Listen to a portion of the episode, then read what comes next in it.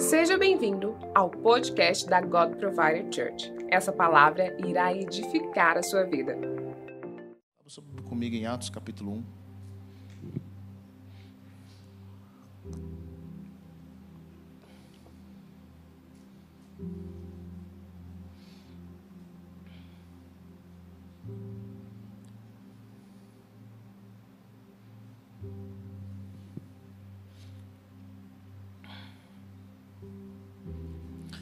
Sabe, eu estava meditando um pouco na palavra de oferta e fiquei pensando o que que fez Davi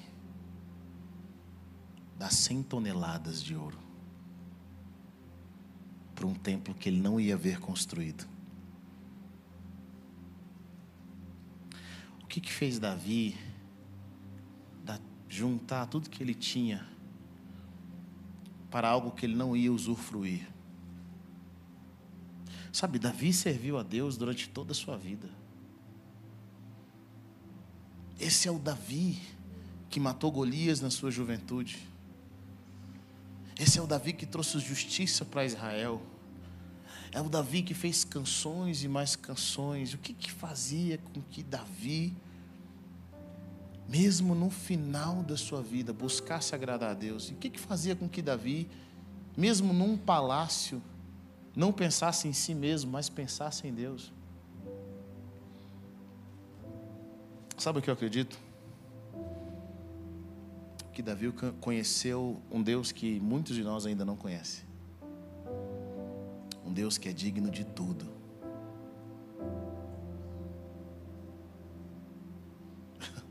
Eu amo o chamado de Deus para Paulo.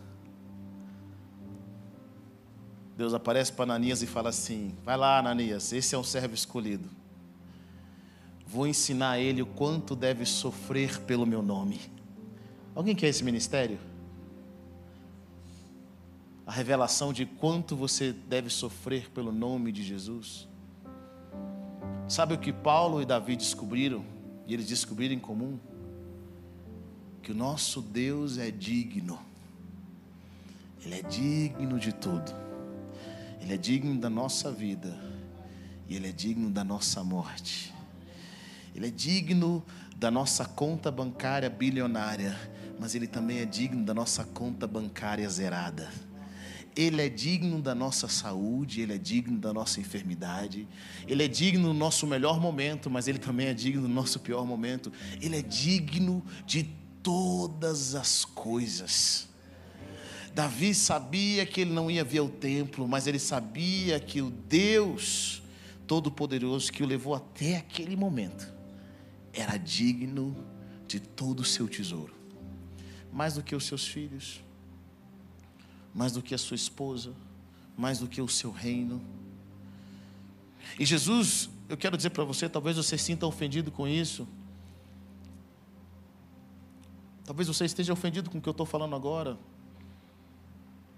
E verdadeiramente eu quero dizer algo para você, eu não estou nem aí.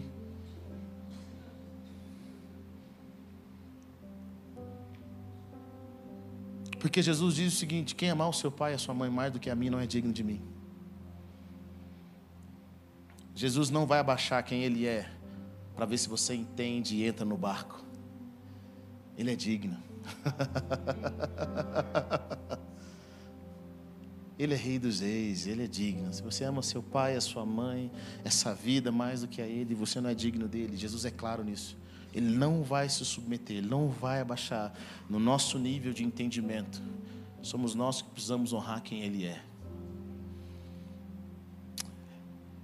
Em Atos capítulo 1, versículo 3, diz o seguinte: Depois dos seus sofrimentos, Jesus apresentou-se a eles e deu-lhes muitas provas indiscutíveis de que estava vivo.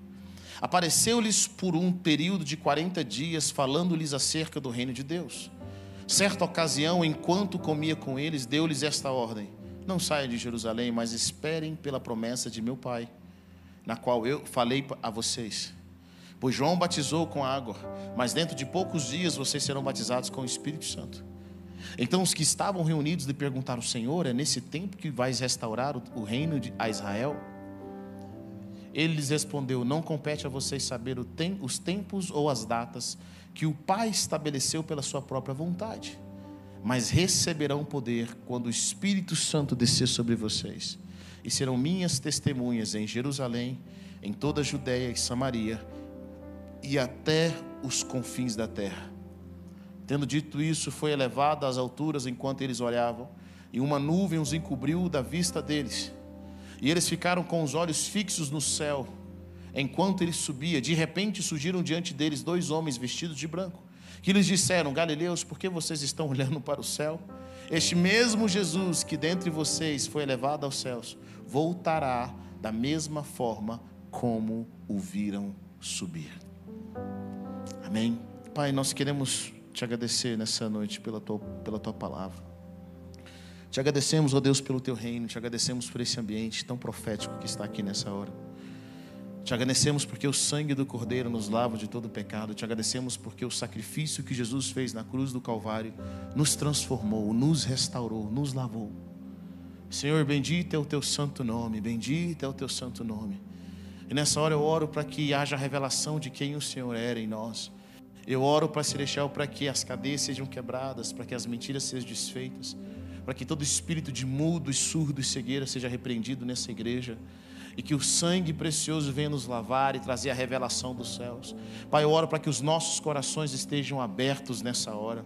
Eu oro para que os anjos do Senhor estejam nesse lugar, nesse púlpito e ao redor dessa igreja, para que os teus anjos se movam protegendo cada um dos teus filhos. Eu oro, Pai celestial, para que os teus filhos que estão aqui nessa noite recebam um pão que desceu do céu, recebam o manar, o pão de cada dia, aquilo que o Senhor tem para ministrar ao coração deles, para que o propósito deles sejam liberados para que o chamado que o Senhor tem para a vida deles aconteça de forma poderosa.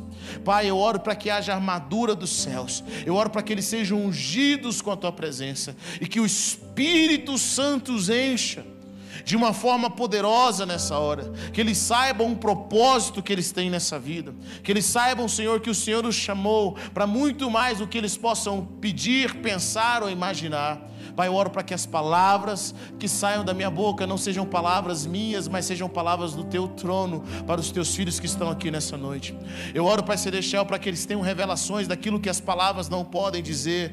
Eu oro para que as flechas da tua, da tua palavra estejam no coração deles e que todos os pensamentos sejam levados cativos ao senhorio de Cristo, Senhor. Eu te agradeço pelo amor que o Senhor tem por nós e por essa igreja, por essa geração, por essa cidade. Eu te agradeço, ó Pai, por aquilo que o Senhor vai fazer nesse lugar, por aquilo que o Senhor vai fazer nesse, nessa cidade. Eu oro para mais a tua presença, Pai. Nós queremos abençoar os teus filhos em nome de Jesus. Em nome de Jesus. Aleluia. Amém. Sabe, Jesus, ele ele morre e ressuscita, ele nos compra para Deus. E nessa compra que Jesus faz para Deus nas nossas vidas, a Bíblia nos fala, é engraçado porque Jesus fala: eu estou, eu estou voltando para o meu Pai e o Pai de vocês. Agora nós nos tornamos filhos. A Bíblia nos diz em João que, que Jesus, pelo sacrifício de Jesus, ele nos deu o poder de sermos chamados filhos de Deus. Então nós temos o DNA de Deus, nós temos o DNA de Deus nas nossas vidas, nós temos o mesmo Espírito que está sobre Jesus.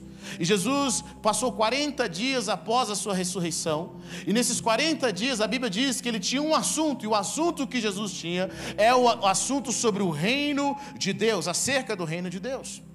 E, e ele comeu com os discípulos. E Jesus começa a dizer, ele tem uma ordem para ele, sabe? Deus nunca nos chama, nunca nos restaura sem apontar para nós um caminho, sem nos dar um propósito e uma missão. Sabe? Você recebeu uma restauração de Deus, um chamado de Deus, algo mudou o seu coração, ele perdoou os seus pecados, você agora tem uma nova identidade, mas essa identidade vai gerar um propósito. Você está comigo ou não? Essa identidade vai produzir algo. Jesus diz para os discípulos: Não saiam de Jerusalém, mas esperem pela promessa do meu Pai. Do qual, da qual falei para vocês, os discípulos até aquele momento, eles tinham é, sido batizados no batismo da, das águas, mas eles ainda não tinham recebido o Espírito Santo. O Espírito Santo é um batismo que só Jesus pode fazer. O pastor Eber não pode batizar você com o Espírito Santo. O pastor Adark não pode batizar você com o Espírito Santo. É um batismo que só Jesus pode fazer sobre a sua vida. Está comigo ou não? Essa é uma grande promessa para aqueles que foram lavados e remidos com o sangue do Cordeiro. Sermos cheios do Espírito Santo, o mesmo Espírito Santo que estava sobre Jesus, agora vai estar sobre nós. Então, os discípulos perguntaram para Jesus: Jesus, é nesse tempo que o Senhor vai restaurar a autonomia do reino de Israel. É nesse tempo que o Senhor vai fazer com que a gente saia debaixo do governo, do, do, do domínio romano. Nós vamos ter independência. Por que, que os discípulos fazem essa pergunta? Porque até então, todas as vezes em que o Espírito Santo se manifestava no Antigo Testamento, eles tinham algumas coisas sobrenaturais, poucas vezes era uma música, era uma canção, mas quando o Espírito vinha sobre Sansão, por exemplo, ele libertava o povo. Quando o Espírito vinha sobre um juiz, ele fazia coisas extraordinárias. Quando o Espírito Santo vinha sobre Davi, Davi, ele libertava pessoas. A unção do Espírito Santo que os discípulos conheciam não era a unção de orar em línguas. Não era unção de sapatear ou profetizar, não, não era só essa. A unção do Espírito Santo que eles conheciam era aquela unção de sabedoria, era a unção que estava no dia a dia, era a unção até para matar os inimigos.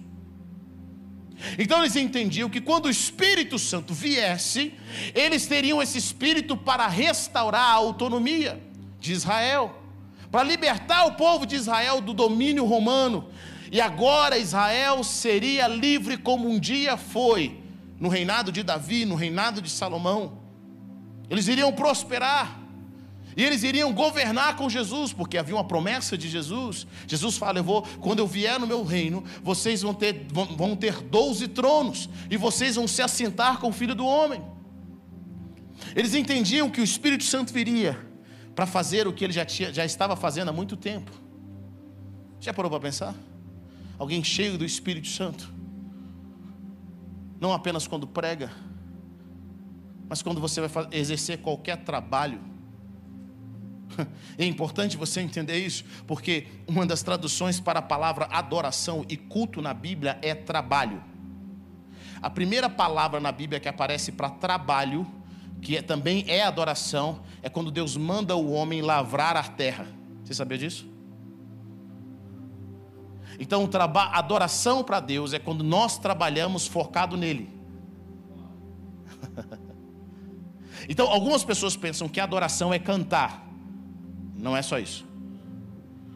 Adoração é trabalho, é focado nele. Os discípulos acharam que agora Jesus ia fazer algo poderoso. Que agora nós vamos simplesmente, ele ia vir com seu poder ressurreto e libertar o povo de Israel mais uma vez. E Jesus fala para eles no versículo 7: Não compete a vocês saber os tempos ou as datas que o Pai estabeleceu pela sua própria autoridade. Mas receberão poder quando o Espírito Santo descer sobre vocês, e serão minhas testemunhas em Jerusalém, em toda a Judéia, em Samaria, até os confins da terra. Tem algo poderoso aqui. Jesus está dizendo para os discípulos: olha, essa questão de restaurar o reino a Israel, eu não estou sabendo quando que é, não.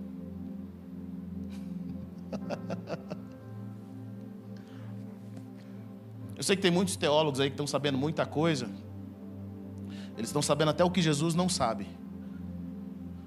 Quando Jesus vai, quando vai ser restaurado o reino de Israel, ele falou assim: olha, isso daí eu não estou sabendo. Porque tem coisa que só o meu pai sabe. E nem para mim ele fala. Por que, que Jesus não tinha problema com isso? Porque ele conhecia o coração do pai. Quando você conhece o coração do Pai, ainda que o Pai não te fale algumas coisas, você não se importa, porque você sabe que o Pai é bom. Está comigo ou não? Você não precisa conhecer tudo que Deus vai fazer. Você precisa conhecer o coração do Pai primeiro. Porque se você quer conhecer o que Deus vai fazer, mas não conhece o Pai, nem interessa.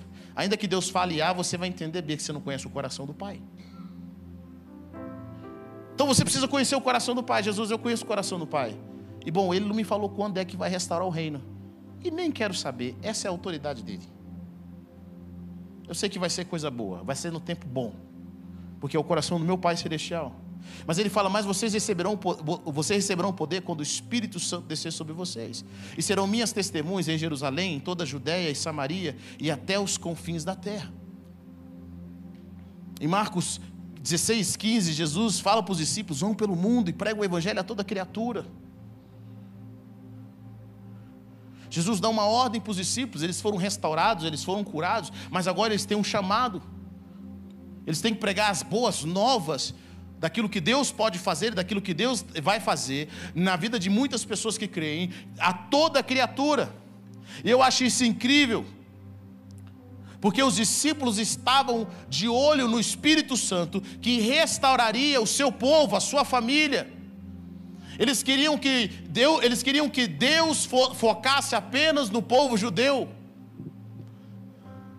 Enquanto Deus estava focando no mundo todo. Sabe, às vezes nós queremos que Deus faça um milagre na nossa vida, só na nossa vida, só na nossa família, só na nossa casa, enquanto o que Deus está te dando é para transformar milhares e milhares de pessoas. Deus não queria tirar o povo de Israel debaixo do governo, do governo, do domínio romano. Ele não queria fazer isso. Sabe o que Deus queria? Ele queria tirar a humanidade debaixo do domínio de Satanás. O Espírito Santo não foi dado para simplesmente Deus mais uma vez restaurar o domínio de Israel para que eles pudessem ser felizes naquele momento. Mas Deus estava mostrando algo poderoso para os discípulos. Ele está falando o seguinte: Jesus vai mostrar para ele, eles na história, não nesse momento, porque eles não podiam entender a mentalidade judaica deles, estavam prendendo eles naquele momento, não naquele momento, mas Jesus está mostrando para os discípulos que o Espírito Santo viria, não para resolver só os seus seus próprios problemas, os seus familiares, mas para resolver o problema de toda a humanidade. A partir daquela palavra, a partir do poder do Espírito, eles seriam testemunhas e libertariam milhares, milhões, até bilhões de pessoas, através do poder do Espírito Santo. Vocês estão comigo ou não? Eles receberiam esse Espírito Santo, o mesmo Espírito que estava sobre Jesus. Agora os discípulos se tornariam como Jesus. Assim como Jesus transformava vidas e expandia o reino de Deus, porque ele estava cheio do Espírito Santo, os discípulos de Jesus fariam o mesmo. Deixa eu fazer uma pergunta para você. Pergunte a pessoa que está perto de você, pergunte assim: Como seria a sua casa se Jesus entrasse nela?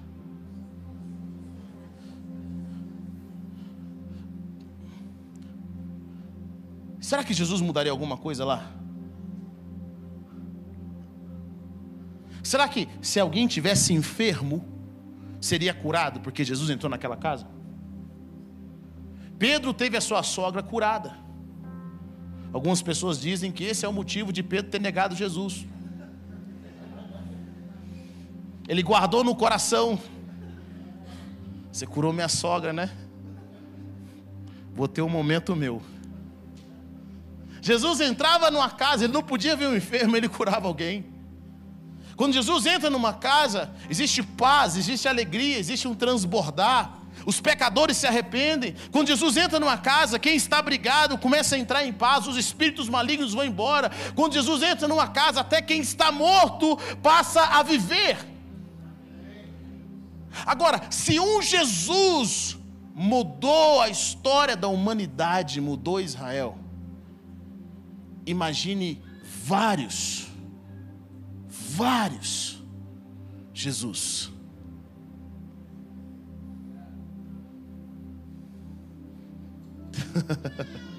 Se um Jesus desfez as obras do diabo, imagine muitos Jesus na terra.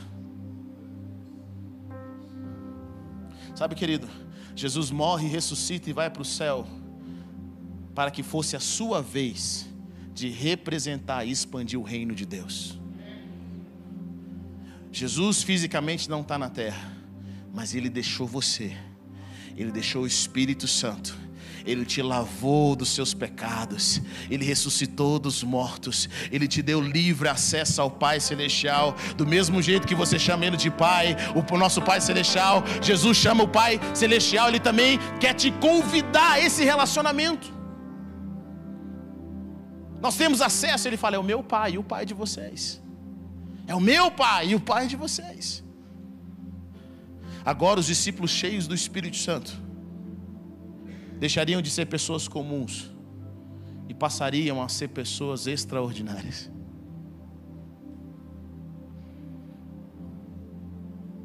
Jesus dá uma missão poderosa para os discípulos. Ele fala: Vocês vão ser minhas testemunhas em Jerusalém, em toda a Judéia e Samaria, até os confins da terra. Em Marcos 16 nos conta, ele fala: Vai pelo mundo e prega o evangelho a toda criatura. Querido, eu quero que você entenda. Talvez você ouve isso e fala assim: Ah, interessante. Bom, interessante se você vive no mundo da lua. Se você é responsável e quer cumprir a vontade de Jesus, a pergunta que você deveria fazer é: Como?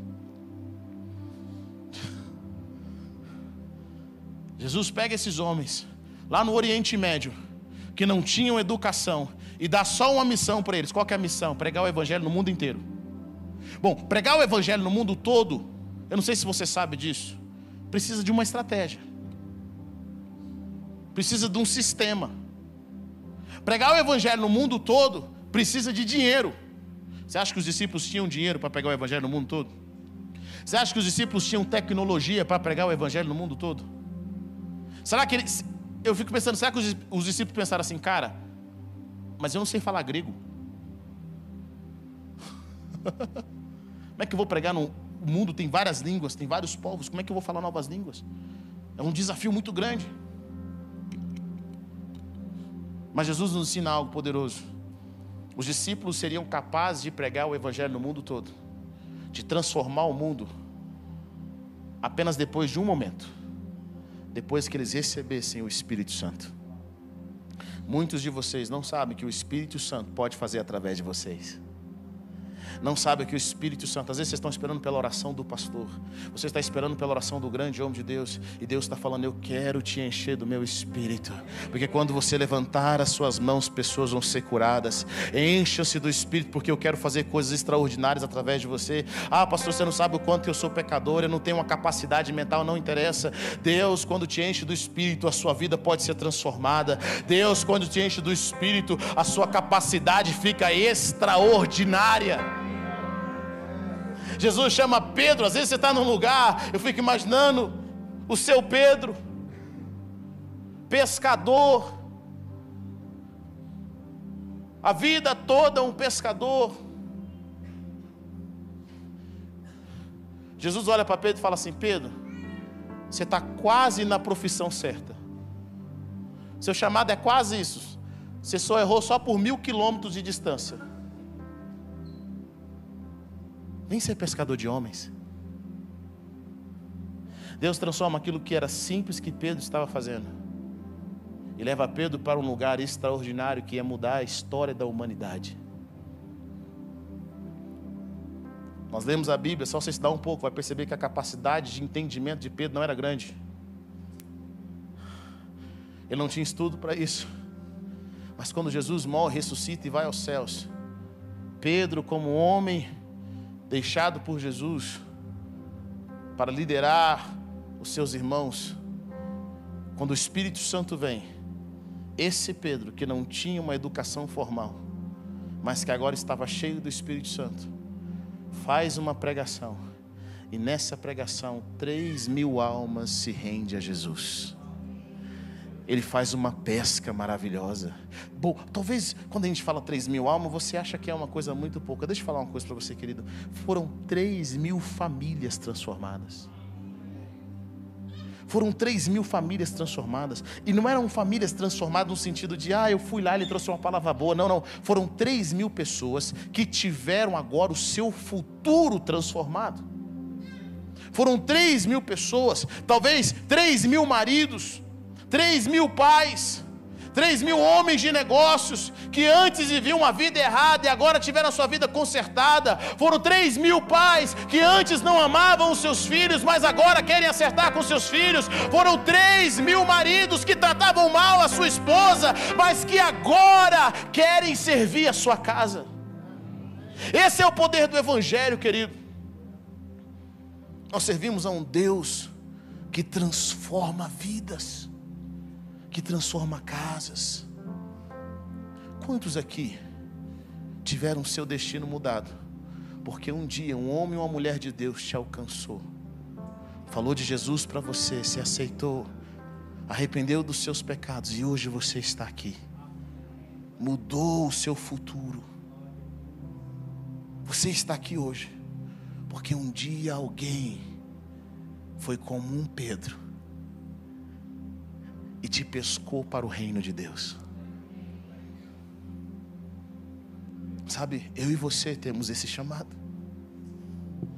Fui lavado e remido pelo sangue do Cordeiro. Fui transformado. Estou cheio do Espírito. Agora, Deus vai me usar para os seus propósitos. E quando Deus te chama, Ele te dá uma missão. Ele te cura e agora te dá um propósito. E Deus não vai falar todas as coisas. Na verdade, Ele fala algumas coisas. Ele não vai falar o como. Porque Deus vai se revelar todos os dias para você, dia após dia. Ele vai te dar os passos. Ele vai falar ao seu coração. Existe uma revelação, um conhecimento, um download espiritual que Deus vai dar para você. Alguns de vocês, no coração, sabe que aquilo que você está vivendo ainda não é o que Deus tem para você. Pastor, eu estou nesse trabalho, estou nesse business, mas ainda meu coração não está aqui mais, porque Deus está te chamando para algo novo. Mas qual é o problema? Porque nós não conhecemos o coração do Pai, nós temos medo de dar um passo de fé, de nos mover, ainda que o nosso entendimento não compreenda, mas o nosso coração já sabe que nós deveríamos ter mudado de direção algum tempo atrás. Sabe, querido, o nosso entendimento nem sempre vai vir primeiro, na verdade, ele vem depois, porque Deus fala ao nosso coração, Deus fala ao nosso espírito. Você não precisa saber como, você vai cumprir o propósito de Deus, você só precisa dizer sim. Deus, eu digo sim. Eu digo sim ao teu chamado. Eu não sei quais são as palavras, eu acho incrível isso. Jesus fala: não se preocupe com o que vocês vão falar, porque na hora vai ser dado. Sabe, eu digo sim ao teu chamado. Eu digo sim à tua palavra. Estava ouvindo, estava lendo um livro do pastor Chris Valentin, um profeta, um homem de Deus. E ele fala algo poderoso sobre a palavra profética. Ele disse que às vezes vai se reunir com autoridades, presidentes e reis. E ele vai sentar com esses homens, e ele tem uma palavra de Deus, e ele fala, na maioria das vezes, eu tenho uma palavra de Deus para essas pessoas. E as pessoas perguntam, qual que é a palavra? Ele falou, não sei, quando eu chegar lá, Deus vai falar comigo. Imagine, você marca uma reunião com alguém. Você sabe que você tem uma palavra, você só não sabe qual é. Ele disse que assim que eles recebem ele, assim que ele entra pelas portas, o Espírito Santo de Deus fala com ele e ele entrega a palavra para a pessoa. Isso é confiar em Deus? É confiar que o Senhor vai fazer coisas extraordinárias? É confiar que o Senhor está lá? É que Ele vai te capacitar no dia a dia? Algumas pessoas acham que o conhecimento natural vai te ajudar, vai, vai ser o primário vai ser o principal para depois você ter o conhecimento espiritual, mas não funciona desse jeito. Homens e mulheres de Deus, eu quero que você entenda algo. Primeiro, Deus fala ao seu coração, depois, Ele vai te mostrar algumas coisas no seu natural que vai te ajudar no seu entendimento. É assim que Deus fala comigo. Como que Deus fala muito comigo? Ele fala comigo muito na livraria. Eu vou à livraria, chego lá e começo a orar. E aí Deus me mostra um livro, Deus me mostra outro, Deus fala. Agora Ele está falando muito comigo na Amazon. Eu entro no Kindle, ele fala alguma coisa, aparece algo, eu vou lá e compro um livro. E às vezes eu vou ler aquele livro e aquele livro vai testificar o que já está no meu coração. Vocês estão comigo ou não? Eu começo a estudar algo. Às vezes Deus fala comigo assim: Eber, eu quero que você estuda sobre química. Querido, eu sou péssimo em química. Mas para o reino eu volto para a química, não tem problema. E aí eu vou estudar química. E aí Deus fala: está vendo esse princípio aqui? Eu quero que você aplique. Como ele fez com Jeremias. Jeremias, desce a casa do oleiro, que eu vou falar com você lá. Às vezes Deus quer Deus sabe, tem algo no seu coração que precisa ser mudado. mas Deus quer te levar para o lugar certo, quer te levar no ambiente para falar com você em determinadas circunstâncias. Quantos aqui já experimentaram isso de Deus? Em uma certa conversa, em um certo relacionamento, num, num, ambiente de trabalho, Deus quer falar com você. Ele quer que você desça ali. Alguns de vocês, deixa eu falar para você, vocês não estão ouvindo de Deus porque vocês ainda não desceram a casa do oleiro. Vocês não estão na posição onde deveria estar para ouvir de Deus. Ele quer ministrar o seu coração. A nossa missão vai exigir de nós confiança total no nosso Pai Celestial. Que Ele vai aparecer lá. Que Ele vai fazer. Que Ele vai te preparar. Em Provérbios 3, versículo 3 diz algo: que o amor e a fidelidade jamais o abandonem. Prenda-os ao redor do seu pescoço. Escreva-os na tábua do seu coração. Então você terá o favor de Deus e dos homens e boa reputação. E versículo 5, que é algo que sempre marca no meu coração. Confie no Senhor de todo o seu coração. E não se apoie no seu próprio entendimento. Diga a pessoa que está perto de você: confie no Senhor de todo o seu coração. E não se apoie no seu próprio entendimento. E diz: reconheça o Senhor em todos os seus caminhos, e Ele endireitará as suas veredas. Não seja sábio aos seus próprios olhos. Tema o Senhor e evite o mal. Isso dará a você saúde ao corpo e vigor aos ossos. Cara, eu amo Provérbios capítulo 3, porque Provérbios capítulo 3 é o Provérbios que eu lia quando minha mãe me colocava de castigo. As crianças ainda ficam de castigo hoje? Só para saber. Na minha época era de joelho, então eu já ficava de joelho em posição de oração.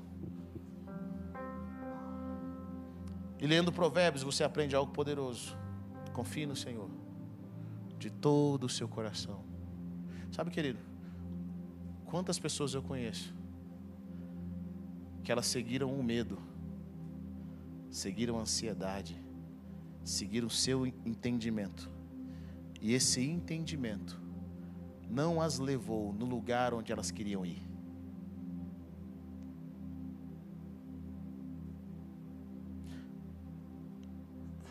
Ló seguiu seu entendimento e foi parar em Sodoma. Abraão seguiu a fé, seguiu o coração de Deus e foi parar na terra prometida.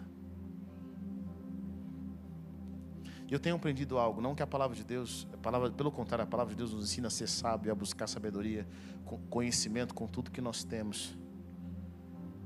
Mas eu tenho algo que eu tenho meditado. Eu percebo só aqueles que seguem o Senhor com todo o seu coração vão encontrar Ele em lugares inusitados.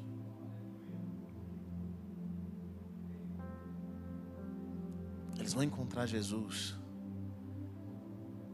em lugares que você só encontra Ele com o seu coração não com a sua mente. É por isso que a confiança, quando a palavra de Deus fala confie no Senhor, confiança significa fé. Fé é confiança. Confie no Senhor de todo o seu coração e não se apoie no seu próprio entendimento. Quando nós seguimos ao Senhor com o nosso coração, Deus começa a se revelar a nós dia após dia. E por que, que Deus quer se revelar para nós dia após dia? Porque nós não podemos adorar a quem nós não conhecemos. Hum. As músicas que vocês cantaram aqui não são músicas de vocês, porque vocês não passaram o que os escritores e autores dessas músicas passaram para cantar essa canção.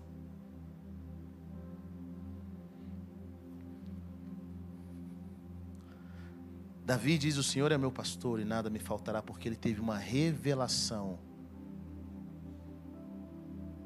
de quem era o Senhor. Então a adoração flui daquilo que você conhece de Deus. Então quem não conhece a Deus não consegue adorar. A palavra nos diz algo poderoso, ela fala: cante ao Senhor uma nova canção.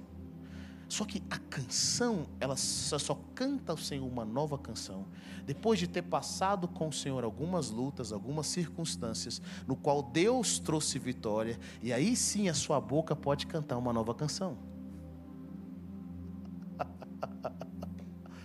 uh! É por isso que o Senhor quer estar com você dia após dia. Para que toda vez que Ele prover algo para você, que Ele trazer uma direção, você vai levantar uma canção. Eu amo, eu amo salmos, porque salmos vêm de circunstâncias, vêm de situações que os salmistas passaram, vêm de, de clamor, mas vêm também de libertação. Existem revelações que nós só teremos, sabe? Que adorações que nós só faremos quando nós conhecemos o Deus que está se revelando a nós. Para cada um de vocês, Ele está se revelando em um nível e uma forma nesse exato momento. Talvez você vai conhecer o Deus perdoador, ou o Deus que provê, o Jeová Jireh, ou Deus que protege, ou Deus que dá sabedoria. Deixa eu fazer uma pergunta. Qual é a revelação de Deus que você tem que te leva a cantar uma nova canção.